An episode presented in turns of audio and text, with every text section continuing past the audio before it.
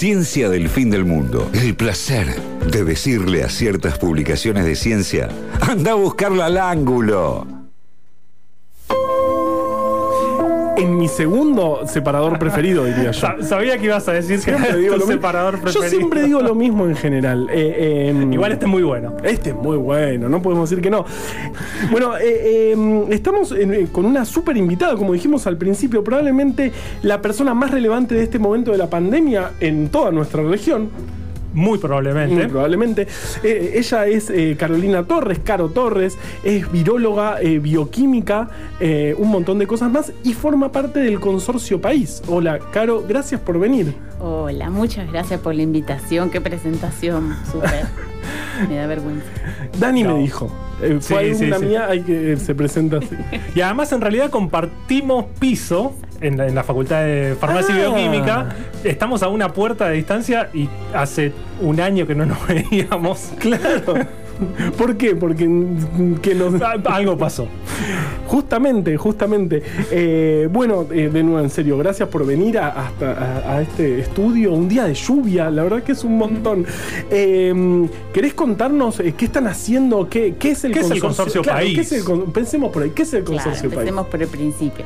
Bueno, el Consorcio País es un consorcio que en realidad inicialmente se llama Proyecto País, Ajá. no está todavía conformado formalmente como consorcio, pero eh, la idea es que es un proyecto de investigación que comenzamos a trabajar eh, al inicio digamos, de la pandemia en nuestro país, que fue más o menos marzo, abril, por ahí del año pasado. Y la idea es que es un, digamos, es un proyecto que reúne un montón de investigadores de todo el país, es un consorcio federal. El nombre completo es algo así como Consorcio Interinstitucional de Genómica del SARS-CoV-2. Ajá.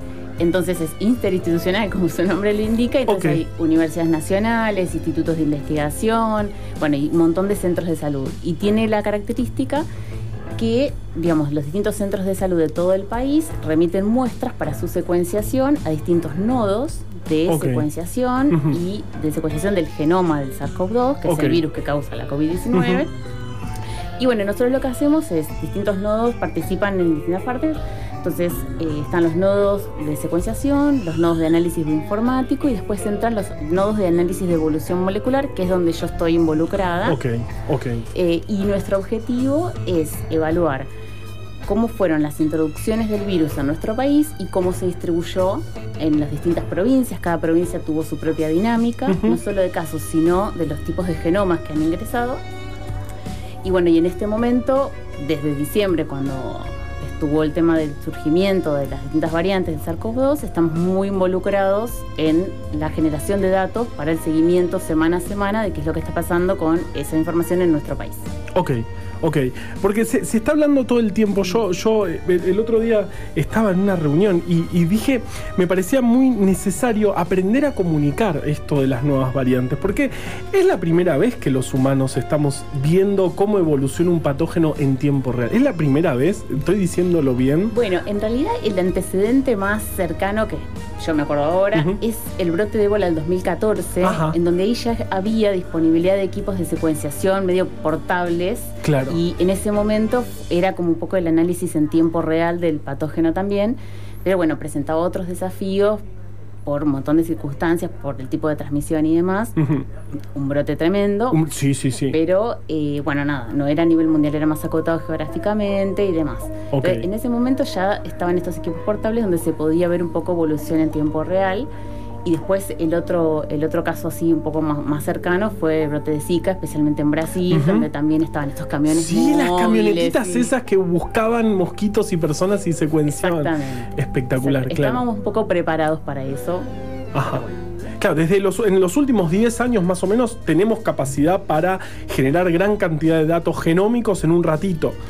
Bueno, sí, más Sí, o menos. Un poco sí, un poco no. Pero bueno, Después sí. hay que analizarlos. Don- donde, y claro. Ayer justamente estaba hablando con un amigo que quizás en algún momento nos venga a hablar de ciencias de la computación, que son Mm. otras ciencias súper interesantes. Y digo, yo, yo me maravillo porque yo vi lo que fue el, el proyecto Genoma Humano, este, ya estaba recibido, ya era consciente, muy consciente, de que fue un laburo de, de cientos de laboratorios, este, cortando y pegando pedacitos de un rompecabezas gigante.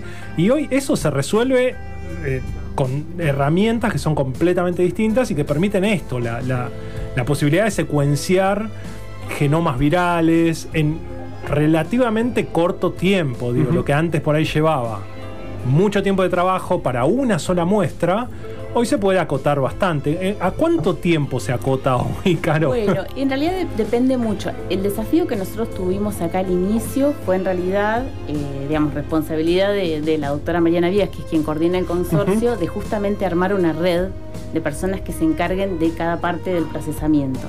Porque había, había bastantes equipos de secuenciación, pero por ahí quizás no los tenían funcionando, o no tenían bioinformáticos, o no tenían gente que una, que una vez que salen esas secuencias las analice. O sea, el, el principal desafío fue ensamblar esa red para que funcione en forma coordinada. Entonces, en nuestro país teníamos, teníamos esa capacidad de secuenciación, pero bueno, la verdad es que muchos laboratorios obviamente no estaban enfocados en virología, entonces hubo Claro. que adaptar protocolos para eso. Bueno, y nada, ese tipo de, de desafíos. Hoy en día las secuencias salen relativamente rápido, pero depende por ahí la tecnología que se utilice. Hay distintas tecnologías en paralelo y algunas que son más rápidas que otras. No estamos hablando de una hora o un día. Hay países que pueden secuenciar en un día y ya sacar los genomas. De hecho, los sacan, los suben a las bases de datos eh, y se comparten. Nosotros no tenemos esa velocidad de procesamiento, pero si necesitamos hacer algo a velocidad, no sé, un genoma completo por ahí puede salir en, no sé, tal vez en una semana corriendo, digamos, pero se puede, se puede hacer. sí. Y, pero las nuevas variantes, la- ¿las ven con el genoma completo? Ok. Claro, eh, acá en realidad estamos usando, hay distintas estrategias en distintos lugares del mundo. Nosotros acá cuando, cuando digamos, emergieron las variantes, dijimos, bueno, hay que, hay que hacerlo más rápido. A la detección no podíamos quedarnos con la misma dinámica que teníamos, que veníamos analizando todo el año pasado, eh, donde sacábamos tandas, que no sé, cada dos meses o por ahí, porque eran eh, muchos genomas, eh, pero en un momento de tiempo, ¿no? Acá necesitabas como una periodicidad mayor. Entonces ahí se, se planteó otra estrategia que no es con el genoma completo, es con una porción del genoma y eh, que permite sacarlo dentro de los 4 o 5 días ese resultado. Ok. Después, cuando se detectan las variantes, porque nosotros apuntamos hacia una región del genoma que ya te permite identificar algunas variantes, otras te permite sospechar que estás con esa variante. Entonces, cuando aparecen esas variantes que nos permiten confirmar, nada, esas ya se informan y todas después van a una secuenciación de genoma completo con un poquito más de tiempo Ok. para otro análisis, que es más bien para ver cuántas introducciones tuvimos, cómo se están dispersando, o sea, por ejemplo, cuando se encuentran eh, en la población, no sé, dos variantes Reino Unido, queremos saber si están relacionadas o fueron ingresos independientes en la comunidad. Claro. Entonces, bueno, nada, por eso sí necesitamos los genomas completos, pero se hacen a posteriori. Acá es hacer una sintonía fina, poner más la lupa todavía para ver si es la misma introducción. Ok, estoy Exactamente. entendiendo. Espectacular. Tremendo. Y una problemática terrible porque, o sea, además tenemos este, evoluciones eh, de, de cada una de esas variantes que van ingresando. Exactamente, exactamente. Estas, estas variantes todavía no se sabe muy bien el origen, no se sabe muy bien de dónde salieron, hay algunas hipótesis dando vueltas, pero lo que estamos viendo es que en realidad ocurrieron en simultáneo en distintos lugares del mundo, especialmente, bueno, la de Reino Unido es una de las más conocidas. Y ahí lo que le llamó la atención es que, bueno, o sea, estas variantes, una de las características que tienen es que tienen muchos cambios respecto a lo que veníamos viendo. Veníamos viendo como un ritmo de evolución más o menos constante. Ok. Y en un momento se producen el- la emergencia, sea, el surgimiento y la aparición en la población en grandes cantidades de distintos SARS-CoV-2 que tienen como unos cambios como bastante llamativos, muy importantes relacionados especialmente con lo que se llama la adaptación a un hospedador. Ahora entendemos que esa adaptación se refiere a transmisión, mayor transmisión. Y eh, en realidad nadie sabe exactamente muy bien cómo, cómo surgieron, porque de hecho la primera que surge, que es la variante británica o la de Reino Unido, que tiene a su vez sus nombres de, como linajes, ¿no? Eh, esa variante, eh, perdón, el consorcio de Reino Unido es el que más secuencia. O sea, hoy en día hay un millón de secuencias en No. la base de datos, un millón cincuenta mil hay al día de hoy. La mitad es del consorcio de Reino Unido. Qué bestias, Dios, Claro. no lo puedo creer. En- ya voy a decir un millón de secuencias de un virus en tiempo real es, es- es inma- No. impensable. Y es inmanejable la, la información que eso genera. digo, Ay, a, sí. a partir de, de- Si querés analizar cosas a partir de esas bases de datos, necesitas supercomputadoras Claro, y gente capacitada. Exactamente, necesitas estrategias para entrarle y ir a buscar lo que uno necesita, ¿no? Sin. Sabiendo, digamos, que te vas a perder algunas cosas, pero bueno, con algunas estrategias uno acorta algunos caminos. La cuestión es que en el consorcio británico, como secuenciaban tanto, lo que nunca pudieron encontrar es, son intermediarios entre lo que venía circulando y esta nueva variante. Por eso le llama mucho la atención, porque no es que Pegó un salto Exact- rápido. Exactamente. Ajá, Eso es lo que llama más la atención de las tres variantes más, eh, digamos, que están llamando más la atención ahora, que son la británica, la de Sudáfrica o la de Manaus. Esas son las tres que, que uno les ve más, más cambios respecto a las demás. Y, y- y ya se llaman variantes, porque eh, son o variantes de interés o variantes de preocupación. Uy, Es- eso es todo una discusión que hubo de dos meses para acá. En realidad, las variantes de preocupación, la historia comienza atrás. en Ok. realidad.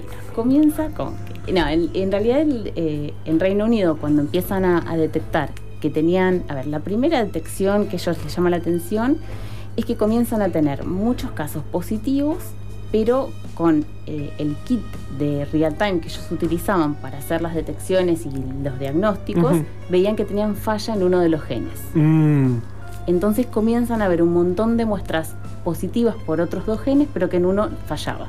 claro.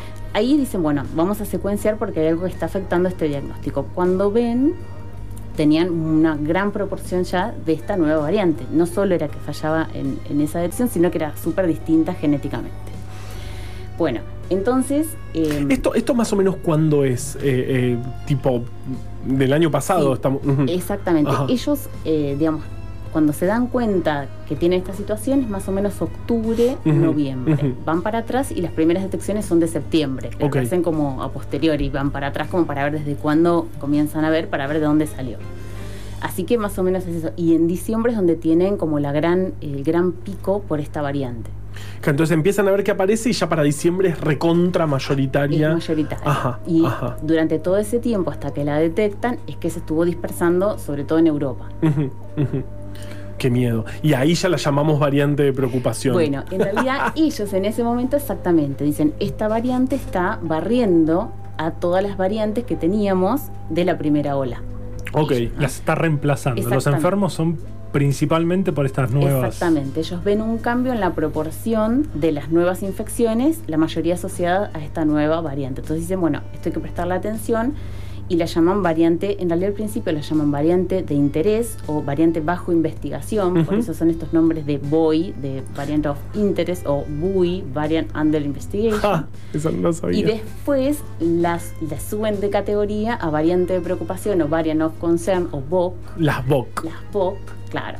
Pero eso lo determinan. Inicialmente lo determinó el Public Health of England, o sea, Ujú. como el Ministerio de Salud allá, y eh, después hay otros países que también determinan sus propias VOC. Por ejemplo, el CDC actualmente determina que usa una variante de interés, eh, la variante California, por ejemplo. Ok. El la- CDC de Estados El Unidos. CDC de Ajá. Estados Unidos, pero no así la Organización Mundial de la Salud. Para la ONU no es VOC, la variante California. Es un poco complejo. La verdad es que la cuestión es, la definición de variante de interés es una variante, es una versión del SARS-CoV-2 que va a tener cambios, pero no solamente son los cambios, sino es haber observado que, por ejemplo, tuvo una amplia dispersión y un rápido crecimiento en alguna población. Y además, si se observa algún dato experimental de que afecte a la neutralización de anticuerpos de gente que ya tuvo la, la infección y se le toma el suero y se, digamos, se compara cómo neutralizan estas variantes, si se ve una afectación en ese sentido o eventualmente después con las vacunas, también eh, son variantes que se las considera de interés y eventualmente hay un comité que las eh, asciende a Las asciende a de- preocupación. Exactamente. Cada esta, esta realmente contagia más, te empezamos a tener evidencia de que contagia más, subámosle el estatus a variante de preocupación. Y si hay evidencias que se escapa a la respuesta inmune inducida por las vacunas, También. Y Ahí- en el comité yo digo, eh, En el comité. subámosla de, Bueno. de- de- Pero, y sepas, no. eh, eh, Ah, es todo. ¿Viste? Nos hacen la vida imposible. Nos hacen ¿Qué la vida imposible. estar No, en realidad, a ver, hasta donde yo tengo entendido, las cepas en virología refieren a cambios fenotípicos más groseros Claro. Eh, que te permiten realmente diferenciar. El, el ejemplo que siempre a mí se me ocurre es la cepa Sabin de la vacuna. Claro. Es distinto a la cepa salvaje. Porque Claro, una, te da una- claro, deja a los chicos, eh, Eh, le genera una enfermedad terrible y la otra la, la vacuna, justamente. Pero no existe, hasta donde yo tengo entendido, una definición tan taxativa para que nosotros podamos decir esto es una cepa, esto es una variante. De todas formas, lo importante es entender que cuando hablemos de las variantes hablamos de estas en particular que tienen estas características. Ok. Y, y- y en Argentina cómo estamos respecto a esto? Eh, hice una pregunta difícil.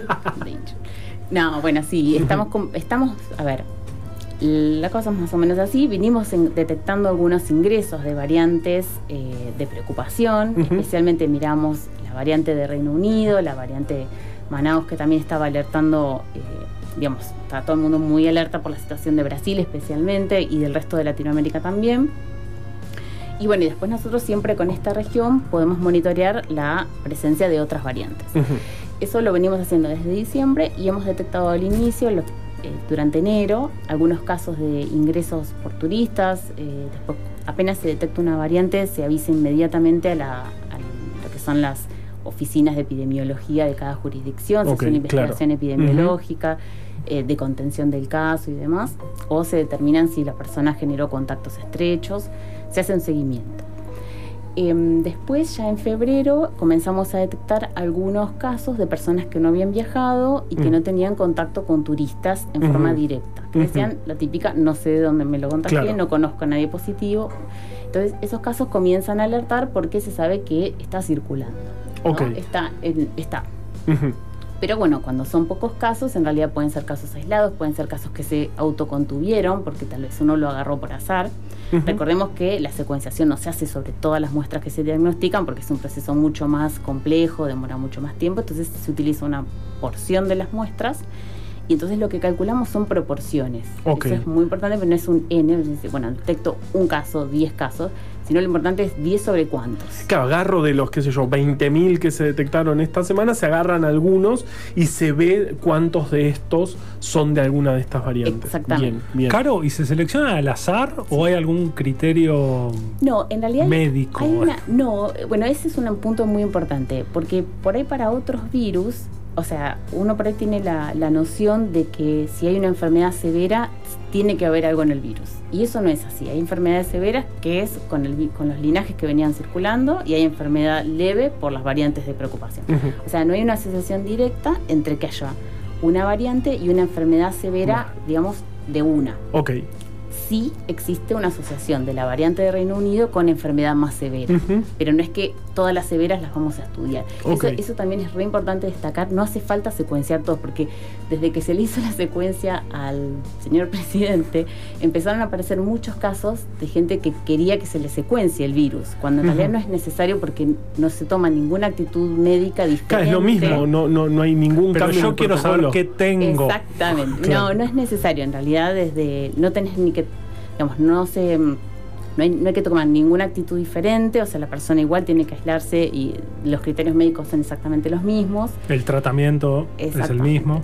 Sí, lo que nos va a impactar es a nivel de salud pública. Tal vez sí tenemos que por ahí eh, ajustar las medidas de contención y de, y de nada, de, de- de protección de nuevas infecciones. Eso sí es muy importante porque, recordamos, las variantes de preocupación sí están asociadas con mayor transmisión, especialmente demostrado para la variante de Reino Unido, para las otras no, porque es la primera que surge y donde hay muchos más datos. Claro, claro, claro, eso, porque ¿no? ellos secuenciaron 500.000 secuenciaron un genomas. montón y además, como es la primera que, que emergió, está en un montón de países. Entonces ya conocemos cómo es la dinámica de esa variante. Sabemos que en determinado tiempo reemplaza todas las demás variantes. Y eh, bueno, también estamos viendo algo parecido con la variante Manaus en mucha menor cantidad porque es mucho más reciente. Esa variante claro. es, de, es de diciembre-enero. Entonces recién ahora está llegando a otros países, recién ahora estamos pudiendo hacer esos estudios de... Acá está de empezando a acumular evidencia Y- para. Claro. Ajá. ¿Brasil tiene capacidad de, de- de secuenciación así también federal, digamos, en todo el país? Digamos, porque Manaus tampoco es la, tampoco es San Pablo. Exacto. eh, y entonces quizás eso afecta también al, al- Sí, al- sí, sí, al sí. conocimiento de cómo se distribuye la cepa. Definitivamente, hasta hace muy poco, de hecho fue a mitad del mes pasado, el Fiocruz empezó a sacar un reporte en donde había tomado algunos estados del norte, noreste, del sur de Brasil, como, como si fueran eh, estados, no sé, centinela, como para probar y ver la distribución. Y ve que, bueno, en, en gran parte de esos sí tenían más del 50% de las infecciones eran por variante de Manaus, pero Ujú. no era el 100% en todos lados, ¿no? Pero recién ahí se empezó a conocer la información molecular de los distintos lugares. Eh, como bien decís, Dani, no, no todos los países tienen esta distribución, digamos, de, de secuenciadores ni nada, y tampoco es que Brasil genera Claro. un montonazo de secuencias, pero eh, bueno, sí, digamos, desde un tiempo para acá están haciendo una vigilancia un poco más eh, profunda y entonces sí, de hecho uno, uno ve la variante, no sé, ve el horizonte, la- todos los días tenemos... Que una hoy me nueva. preguntaban por la variante, pero todavía ni es variante. la- No, no, no. En el informe aparece como unas nuevas mutaciones que darían a pensar que se trataría eventualmente de una nueva variante. Y ya la ponen, la nueva cepa de Belo Horizonte que contagia más y mata más. Es terrible, es muy difícil de comunicar eso. Sí, sí, Sí. Claro, no, esas en realidad, eh, de nuevo, hay que estudiarlas en el tiempo para ver si realmente van a ser relevantes o son casos aislados que se encuentran. Cuando dicen tiene, no sé, 18 mutaciones, bueno, hay que ver con respecto a qué. Si Claro. lo hacemos con respecto a la cepa original, a la cepa, bien que dije cepa, a la de a la de Wuhan, a la de diciembre del 2019, todo lo que Obvio. agarremos hoy va a tener Sí, esa un cantidad montón. Claro, claro, de claro. mutaciones porque es más o menos la tasa de acumulación que, que se ve. Eh, así que, bueno, nada, hay que mirar con detalle cuando salen ese tipo de información para ver realmente en cuántas muestras eh, se encuentra y, bueno, nada, otras características para recién ahí empezar a, bueno, si nos preocupamos o no, qué tipo de cambios tiene, porque, por ejemplo, nosotros sabemos que tanto la variante de Sudáfrica como la de Manaus como la de Reino Unido tienen unos cambios muy concretos que están asociados a adaptación y eso es lo que le estaría dando aparentemente eh, esta capacidad de, más contagio. Ujú, Claro. Pero estas otras que surgen, eh, no, en realidad tienen cambios en posiciones que por ahí están un poco más relacionadas con respuesta inmune y hay que ver realmente, porque la verdad, una de las cosas muy importantes que hay que destacar siempre es que todas las vacunas son efectivas contra la severidad, contra la enfermedad severa y contra las muertes para todas las variantes. Eso es fundamental. Es fundamental sí, sí. destacarlo porque en realidad no hay un montonazo de datos, pero los datos que tenemos son de aquellos países especialmente en donde existieron trial clínicos y a la vez cocirculación de variantes. Entonces, Claro. cuando había los casos positivos, se podía secuenciar y ver, bueno, cuántos en el placebo, cuántos en el grupo control de tal o cual vacuna eran por la variante o no. Entonces ahí se pudo más o menos ver y lo que se, lo que se- a nivel de eficacia eh, para la enfermedad de lo que es leve o moderada eh, hay un poquito de diferencia, especialmente con la variante de Sudáfrica, que es la más diferente. Claro. Pero a nivel de lo que es severidad, eh, digamos, a nivel de la enfermedad severa y la mortalidad no hay ninguna diferencia. O sea, eso es bastante importante destacar porque las vacunas son efectivas. Si bien hay algunas compañías que están probando modificaciones, especialmente sumándole las mutaciones de, de la variante de Sudáfrica, porque es la más distinta. La que más se escapa, claro. Claro, eh, en principio por ahora no, no sería riesgoso, digamos. La, es- la verdad es lo único que tenemos por ahora, la vacuna, y, y- y sirve. Así que Bien, eso es un datazo. Sí, y también los cuidados. Justamente hoy hay que reforzarlo, me parece, hoy en estos días, en esta semana, eh, hay que reforzar mucho que, que hay que insistir con los cuidados, este, es fundamental eh, no, no descansar en ninguna falsa información. Eh, es necesario ser muy conscientes de, de- de la peligrosidad de, de la situación que estamos viviendo, sin pánico, sin, sin generar terror, eh, pero sí cuidándonos, eh, a nosotros mismos y a quienes nos rodean. Sí, tal cual, tal cual.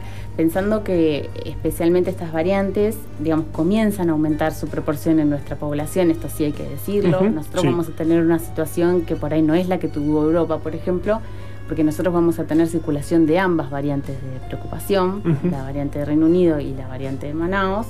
Entonces no sabemos cómo se comportan en simultáneo porque no hay estudios. Pues no pasó nunca. En... En algún país está ocurriendo, Ajá. pero están todavía en muy baja proporción y no sabemos qué va a pasar de acá a un par de semanas. Claro. Eh, pero bueno, entonces ante variantes que en teoría tienen un mayor poder de contagio, los mismos cuidados que teníamos no nos van a servir. Tenemos que ajustarlos todavía un poquito más.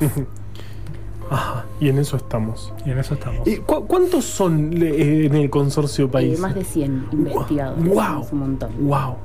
Eh, y hacen, realmente hacen un trabajo espectacular. Espectacular y salido de la nada. La verdad que es súper loable que, se hayan este, acomodado a la situación de forma tan rápida y tan eficiente. Sí, sí muchas felicitaciones, somos sus fans desde, desde, este programa. Eh, fuiste clarísima, eh, siempre, Caro.